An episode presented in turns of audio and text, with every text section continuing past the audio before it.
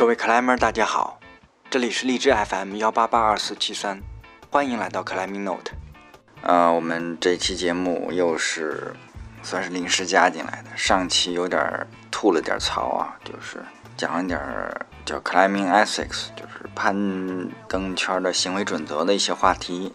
嗯，然后后面我做了一个就是征集内容，但是发现大家都比较含蓄啊，嗯，叫好了不不少人，就是鼓励啊，接着说，但是呢，就是真正说也也提供点话题来吐的少，嗯，但没关系，因为真正 ethic，呃，其实光打钉这件事情，做个几期节目都没问题，这里面涉及的东西其实挺复杂的。嗯，我们后续再慢慢的等这个资料积累的全一点，我们接着再讲。嗯，这一期讲什么呢？大家看标题，实际上是有一个有点严肃的事情，关于攀爬的安全的问题。起因是什么呢？就是我征集话题，呃，征集吐槽的内容，倒是引来了一位热心听众啊，给我提意见说，能不能讲讲攀岩安全方面的事情啊？为什么呢？就是前几个周吧，白河某新开的线路啊，发生了一起严重的冲坠事故。这个伤者面部多处骨折啊，粉碎性骨折，连眼睛都受了影响。这是一个挺严重的事故啊。然后我们这位听众在现场亲眼目睹了这个事情，心理上也受了一定影响，所以想希望我聊一聊安全这个事情，其实就是。我刚才说了，话题挺大的，也真是看得起我啊，让我聊这个东西。它其实最少是包括三个方面，一个是我们常见的这个事故啊，容易出的这种事故的原因分析，如何避免。那第二个部分就是刚才说了，当事人还有旁观者事后的心理恢复啊，这个是其实是呃影响挺大的。我自己经历过事故受伤，然后恢复时间真是挺长的。然后第三个方面就是应急处理，每个方面其实都够啊正正正经开课。先说一下这个心理心理康复这个问题啊，这个问题在其实，在早在这个事事情出之前，我已经安排了，就是请了一位咱们圈里专业的心理学方面的人士，准备跟我做这期节目，就是关于心理康复的。但是呢，两边档期老是对不上，一直耽误下来了。那争取我们尽快把心理康复这一块来来做一期节目。应急处理这部分，那我基本上就是完全没有能力去讲了，因为我自己并没有受过相对的训练啊，然后呢，也其实没有经历过特别大的事故啊，所以这一部分我们只能找机会慢慢来啊，不用着急吧。那我能讲什么呢？其实就是第一部分讲点皮毛。首先，在国际上关于攀登的事故的，比方说事故怎么分级啊，然后每个级别比例呀、发生的比例呀，然后分类呀、啊处理呀这些东西，肯定它是有一个系统的。我们叫课程也好，体系也好，这些体系的建立肯定是能够帮助你更好的规避风险啊。我们常说的叫什么风险控制吧，这意思。但是我肯定是讲不了这些东西。啊，这个我能讲点什么呢？就是这么些年看到的、听到的，啊，也是自己脑子琢磨的一些东西。相对来说吧，我觉得哎比较接地气儿。但是会有一个严重的问题，就是我说说你听听，对不对？完全不保证。所以我早就说过，我们 Climbing Note 一直主张，我们的 Climber 是一定要有独立思考能力的，不会人云亦云。不管这个人是新人。老人还是专家还是什么什么，你听完了，你得自己琢磨适不适合你，是吧？如果不管什么就照搬就盲目信，那出了错，对不起，您找不着我，好吧？我这边就还是叫抛砖引玉，欢迎还是事后想讨论的可以留言，就是微信克莱门老聂或者咱们这公众号留言。或者荔枝 FM 上有有些，我看最近还是有一些朋友又下了这个 app，你可以在上面评论留言啊，我们都可以来去讨论这个事情。然后呢，这里面所有的事故啊，我谈到的事故，首先肯定是真实的。第一，就是它是我或者我的朋友亲身经历的。第二呢，第二部分那就是来自于盗版言语酒的这个事故报告。嗯，虽然现在论坛人气都已经很差了啊，就是现在是朋友圈时代了，但是我这边依然还是要向大家再次的隆重推荐盗版原一九论坛。这里面水非常的深，我经常有有一些什么攀登上的技术上的问题，或者甚至就是 climb ethics。就是行为准则方面的问题，想不明白，关键字我上论坛里搜一下，百分之八十毫不夸张啊，最少是百分之八十的问题，这里都已经讨论过了，而且其实已经有了一个清明确的方向。我觉得非常引以为傲的就是白河是有自己的成熟的攀登文化体系的，它的精髓就在盗版言语酒论坛上，所以再次推荐，有些问题可以上来关键字搜索就可以了。嗯，那我要讲安全也是琢磨了三个晚上，然后上论坛里搜了几个叫事故报告，比较有代表性的，然后去想想从哪一方面来讲。这是就是我遇到问题第一会去查询求助的地方。那我们从哪方面讲呢？就是发生的地点来吧，分类。呃，首先最最常见的是人工严管，这些年人工严严管兴起啊，这个。最大的好处就是更方便了，然后我们的 climber 数量啊就直线上升。首先从人工严管来说啊，它的硬件条件那肯定是最安全的。我们报时区有厚厚的垫子，对吧？然后线路那边呢，这个钢架啊，你这顶绳的锚点那是都是在钢管上的，上面的钢管焊好的钢管啊。我们插一句啊，就是。自己家找随便找人焊个报时墙这没问题，但是你要搞个八米、十米、十二米、十五米的这种线路啊，啊，这种岩壁，我不是说你完全你要懂电焊你干不了这事儿，而是说你弄完以后真不能随便你就把它给用起来，这个东西得检测啊。这个现在这个咱们国标怎么检测法？我我我现我现在不知道了，我但是我印象特别深，我嗯早年现现在一说肯定七八年前了，最少七八年或者十年前，我们当时混龙潭湖盐场的时候，我印象非常深。当时龙潭湖已经是一个开了几年的盐场了，可能是有规定吧，就是这个盐场过了几年以后还要再重新检测。我印象特别深，呃，当时当时觉得稍微有点，当时检测的那个办法稍微有点 low 啊，就是就是不不能叫 low，不能叫 low，叫。叫糙，就是什么呢？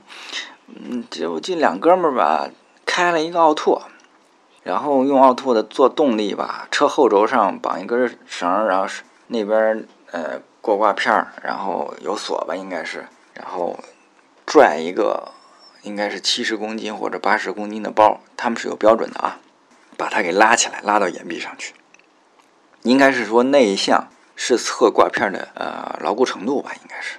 呃，测的时间还挺长，我印象里那包最少是要挂一天，二二二十四小时吧，最少。当然，事事情现在过了这么多年了，我觉得测试的方法啊，或者说标准肯定会越来越细。总之吧，这个线路啊，就八米、十米这种往上的这种啊，一定要正规的啊来测一测，按照标准来。这个一出事儿都是大事儿，只要是呃按照标准来建的。啊，测试能通过的，我们就认为它的安全性非常的高了。事实也是证明啊，这么些年没听说啊，攀岩线路这边由于硬件的条件出出问题造成的这个事故啊。嗯，我们先说线路这部分。首先啊，线路这部分现在出事儿的原因，我理解是其实非常的，应该是百分之九十吧。因为现在应该说严管百分之百都是顶绳保护了，我没听说最近几年还有哪儿的严管。当然，是不是上海、广州、深圳那边新开的严管能能高级一点，允许先锋攀登了？先锋也有自己先锋攀登了？我我我我不知道啊。但是北京肯定是不行的。我们早年十年前左右，呃，几个盐场，当时几个盐场都是可以的啊。你在那边来先锋，当然首先是你要是。获得了你的技术能力啊，获得了盐场的认可才行。那后来我记不清楚从哪一年开始，这些就都不让了啊。如果是先锋攀登的话，我们还涉及一些先锋攀登冲坠以后在人工岩场的事故。但是最近这些年因为都没有了，所以我们这块就放到自然岩壁攀登里面去讲。呃，然后呢，人工岩场的线路攀登呢，就是顶绳了。顶绳出问题，我我理解啊，百分之九十都是低级错误了。就是什么呢？把人给放地上了。啊，北京。目前营业的岩场啊，我知道最少有两家都出过这种啊，我自己知道的事故，其中一个还非常严重。climber 让自己的朋友啊，不是严管的工作人员，是他的朋友给他做保护。当然这个是好多年前了，给放下来扔下来了，制动失效啊，人没了，走了啊，这是非常严重的事故。还有另一家严管，这个就是。严管的工作人员干的，把人也给扔下来了，拍的不轻。下面虽然有个薄垫子啊，这个我们的这个伤者也是恢复了好长时间。这个万幸没有出生命的问题，这是非常低级的啊！啊，这种事故就是保护员的问题啊，非常低级的错误。我们就不说这个责任的事了，肯定是保护员的责任啊。然后呢，我这里想说的是，实际上我们作为攀爬者来说，你有责任，或者你应该对保护员有所选择。具体来说，我个人就不太建议你用严管的保护员。虽然就是说，而而且据我了解，现在国外的严管根本线路上就没有保护员，你都是你自己找搭档。只有我们国内好像老处在一个呃保姆思维似的，呃，严管还给你配个保护员。这个保护员要是说一天保护多少个人？肯定是疲劳的，那你疲劳状态下是不是就容易出错呢？这是第一。第二，你跟那保护员有多熟？你知道他的操作技能问题水平吗？是不是？你不能说啊，严管经营的他就是应该有这资质，他就应该提供呃合规格的这个问题。但问题出了问题，出了问题是他能赔你，但你可能人就废了呢，是不是？你要对自己负责啊 c l a m 要对自己负责。所以我是希望。即使去严管攀岩，你要你也要找自己熟悉的、了解的保护员给你保护。啊，这个不一定一不一定是因为有时候搭档确实比较难找，但是并不并不一定你们搭档过。最简单就是说，你认可的朋友对他有一个正面的评价，我觉得就可以啊。因为顶绳保护实际上一点都不复杂，不犯低级错误就好，是不是？所以这是我想说的，就是说要对自己负责。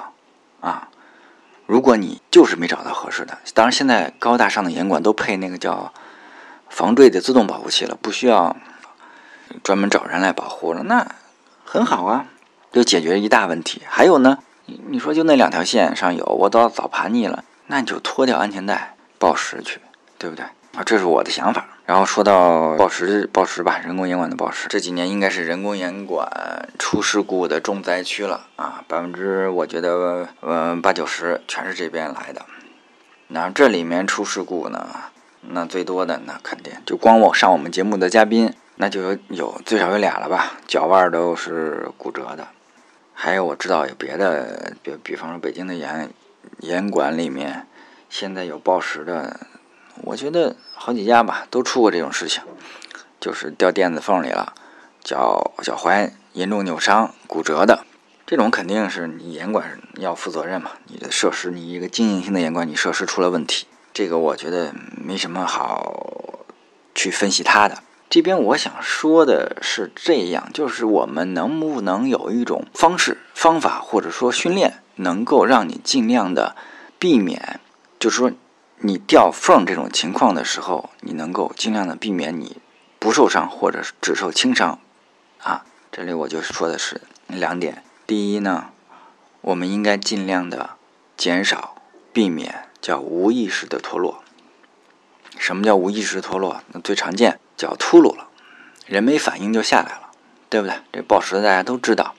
第二呢，我正挂一脚，身体重心全拉起来了。啪，手点断了，对不对？这你来不及反应，肯定谁都来不及反应，人就直接拍下去了。嗯，还有那就是手手正上正较着劲呢，然后手就突然滑掉了，对不对？都有。还有呢，爬线一出手，咣当，胳膊肘砸那儿了，瞬间也是脱落，直接就掉下来。这都是属于我理解啊，这叫无意识的脱落。那无意识脱落最大的危害就是你身体来不出来不及做出反应。如果是直臂秃噜下来的话，那你脚肯定是只要碰到硬的东西，马上就戳了，不是骨折就是扭伤啊。这个基本上是百分之百的。那我们说怎么减少这种、避免这种无意识的脱落呢？我觉得首先啊，刚才那点断了，我们是怎么也没辙了。这事儿就是。只能寄希望于严管用点好点，是不是？这时候就说严管拼的是硬件条件呗，哪硬件条件好，服务好，我们去哪儿啊。其他的几项其实我们都有办法能够尽量的避免，就是说培养你的专注性。我觉得大家都会理解吧，包括很多拉伤，甚至说呃，暴食常见的挂脚、韧带撕裂，我自己韧带也撕裂啊。事后回想。其实是当天攀岩的时候，就是不够专注，就是你的心思可能当时就没有完全在你做的这个动作上面，想别的去了，没准是单位的事儿啊，接了单位一电话，挺操蛋的，操，还他妈让我那这下了班还让我处理什么什么东西，呃，但是又不着急，但是脑子里又想这事儿，你还得爬，或者这边哎女朋友哎媳妇儿呲了一顿啊，有点什么事儿吵架了，是不是？总之心里有事儿，还上去爬。哎，做动作，包括呢，咣叽一下撞撞的那个胳膊肘，砸脸上去了，这肯定是不够专注。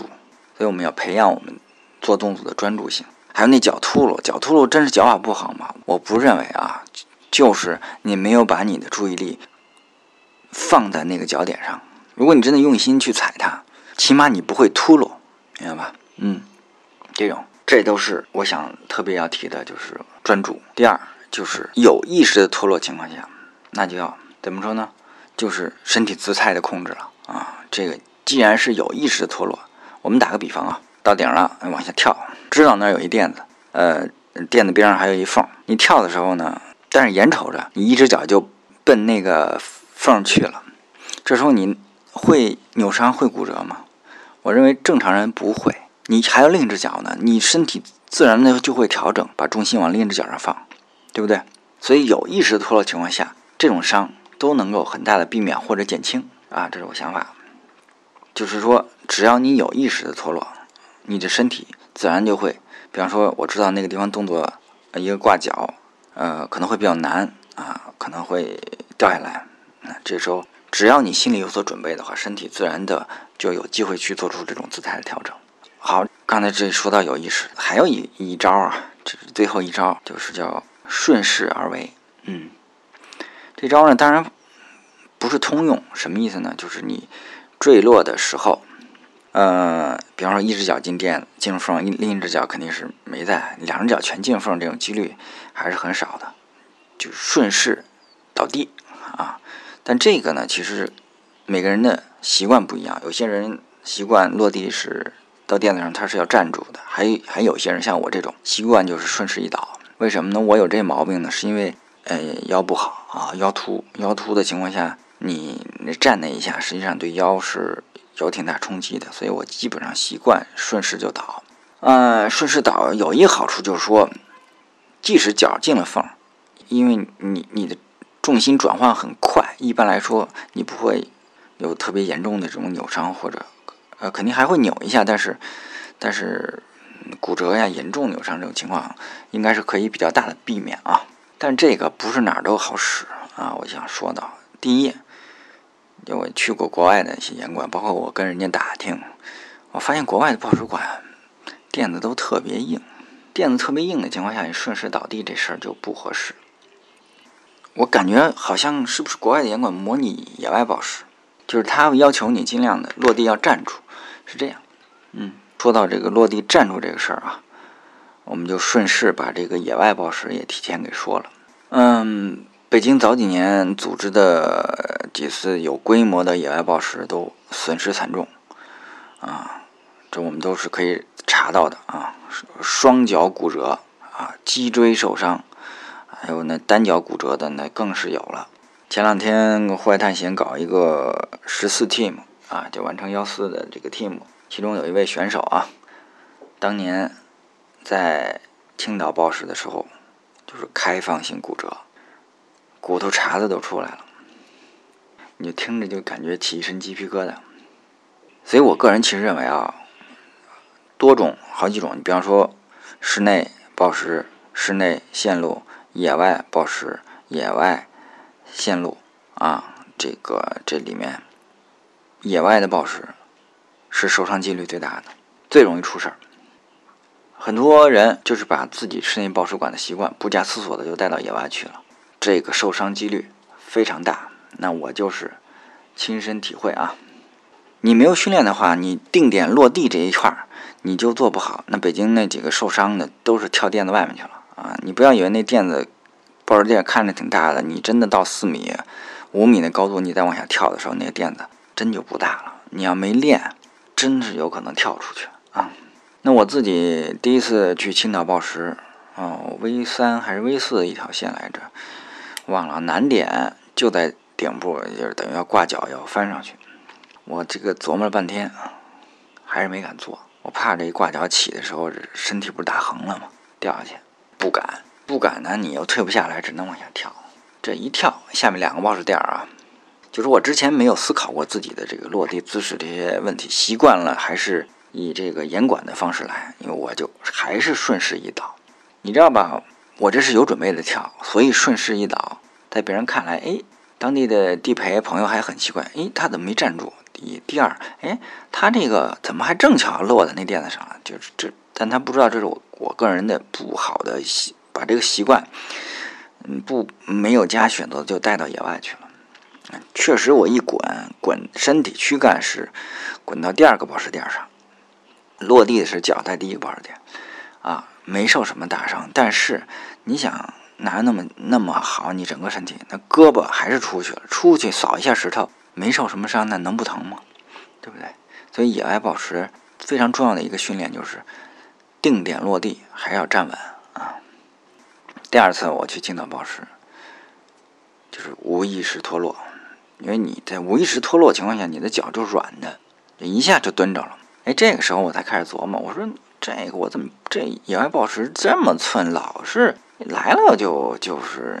磕着碰着或者怎么受点伤的事儿，人家你看本地的这个 climber 你就没事儿啊，那爬的人都挺挺好的，而且这个感觉心理素质都挺好啊。顺便说一下，青岛的报时资源目前看应该是国内最好的了，而且青岛本地的 climber 对报时的热情也是国对国内来说相对非常高的，他们经常就周末有的时候一两个人，或者有时候一个人就背着垫子上山的情况，嗯。我当初就琢磨，哎，我怎么就这么容易就伤着呢？后来，哎，我就想明白一个问题，就是这帮老报时的啊，尤其是你，你看那个老外的高手，他们有的一个人去报时就带一特别小的垫子，你觉得那都不应该当报时垫儿，人就自己带着过去了，然后四米、五米、六米，呃，这往下跳啊。咱们不说嗨报啊，嗨报这种东西在国内目前还没有发展。我们先不说它啊，就是普通的低一点的，也就四五米的报时吧。嗯，首先啊，他们经过一个常年的一个报时的训练吧，定点跳这个问题肯定没问题。就是说指哪儿跳哪儿，而且跳下去人家能站住，这是第一。啊，这就是一种能力，经过训练以后的能力。第二呢，非常非常重要的，这帮人在观察线路的时候，就已经琢磨了自己万一脱落的身体姿态和落点了。这叫什么呢？这叫未尝胜先考虑败，是吧？这个就是成熟的克莱默，有了事先的思考，再加上我之前说的专注啊，专注就可以避免大部分的无意识脱落了。OK，那就是有意识的，因为有过思考，就能够调整自己身体的姿态，并且控制自己的落点。所以啊，这就是高手所为啊，并不一定爬得多么难，但是能准确的落到那儿去。这就是能力，嗯，好，这个这我们就说一下野外野外暴食的这攀爬啊，暴暴食的保护，我觉得就不用多说了吧。常识啊，就是你不要试图去接住人家，一百多斤你是接是接不住的，很可能还伤你自己的手腕。暴食保护的原则就是把人顺势引导到引导他的脱落方向，就是往垫子上引导。屋檐线路呢，就是拖一下肩，推迟，万一它掉了你。延缓一下它是这个肩头部的这个下落的速度，让它的下半身这样先着地啊就可以了。总之，这个野外暴食一定要心里有这根弦，针对性的训练。再次提示啊，风险是非常高的。OK，那我们现在说重头戏了，就是野外自然岩壁的攀登。这里面就是主要说说目前大家玩的最多的叫单段的运动攀。必须承认啊，这个就是克莱门的人群这些年增长非常快，这个对这项运动的发展肯定是个好事儿。但是问题就随之而来了。早年我们圈子特别小的时候，大家获取信息的。渠道其实相对单一，就是有那么可能就那么一两个 QQ 群，还有论坛，常逛的论坛也那么就两个。嗯，有点什么信息大家都知道啊，事故也都知道，大家都讨论过。然后呢，嗯，有一些，比方说我们上集说的攀岩的潜规则这些，我们认为是常识的东西，大家也都了解。但是现在因为呃，论坛不流行了，然后大家获取信息的途径主要靠朋友圈，所以我发现其实好多我们认为常识的东西，在目前后来的 climber 这儿并没有得到很多得到一个比较统一的认知。就比如说上线前的安全检查啊，老的 climber 大部分啊，也只是大部分，我观察都有做，这种是多年养成的习惯。不是说你跟他搭档多少年很熟就不检查了，那就绝对不对，是不是？再熟也得检查。当然你不一定说挨挨逐项的去念叨出来，我觉得那也没必要。其实爬个一两年都是这样，你打眼一扫，就是有这么一个检查的工序的时候，打眼一扫，基本上就过来了啊。就是最简单，哎，你转过来我看一眼，是不是一目了然的事儿？非常快。去年。我在白河某盐场，给一个爬了有，我觉得有得有十年的克莱 r 保护，因为当时他有要红自己的 project，非常兴奋啊，呃，这个系完了绳结就往上走。我说，哎，你你转身我看一眼，这一看，嗯，八字穿安全带，不是应该穿上下两个环吗？他就穿了下面一个。我说这怎么回事？哎，他说，哎，他自己都说，他爬这么多年。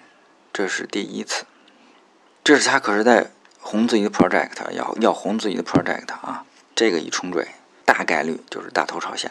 这是我们都认为是一个常识的问题啊，安全检查啊，这是一个要一定要养成一个习惯。嗯，说说先说顶绳保护的问题吧。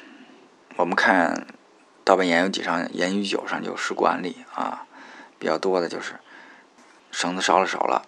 我自己试过啊，新绳子九点二。我要往下放人的时候，就相当的吃力了。北京啊，有一年特别流行九点二的绳子，也不知道哪儿传来的这个风气，就那一批吧，好多好，我记得好几个人都买了九点二的绳子。但后来可能大家都发现这问题了，用起来实在有点费劲。现在基本上我观察，可能偏九点五左右的多一点了。就说你如果特别在意绳子的重量，追求轻量化，或者说你要红线嘛，追追求这个问题，呃，好。不是还有些人用那个超轻的安全带，也是为了红线嘛，是吧？你这种绳子，你你那你就给专门配一个适合细绳的保护器，同时你还得要求保护员戴上手套，不然的话，这个还真是容易烧了手啊。这是顶绳保护。那我们说到了保护器，那就不得不提这个自锁的功能的啊，一当然代表就是龟龟。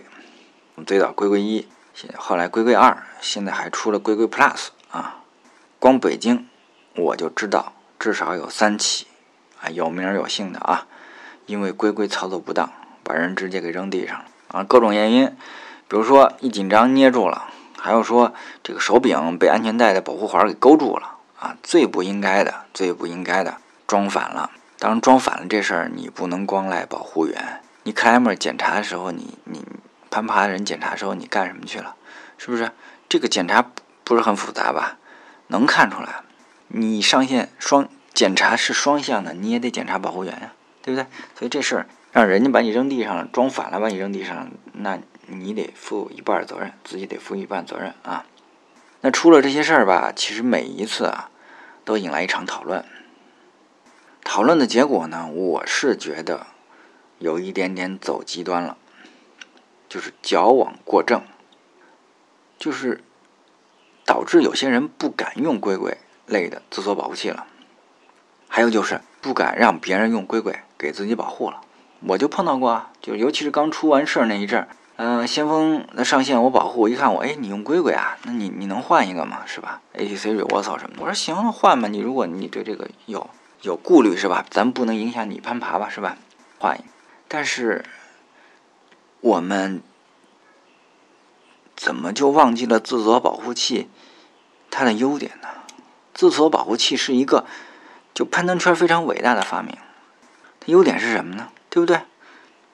我举真实案例啊，真实例子。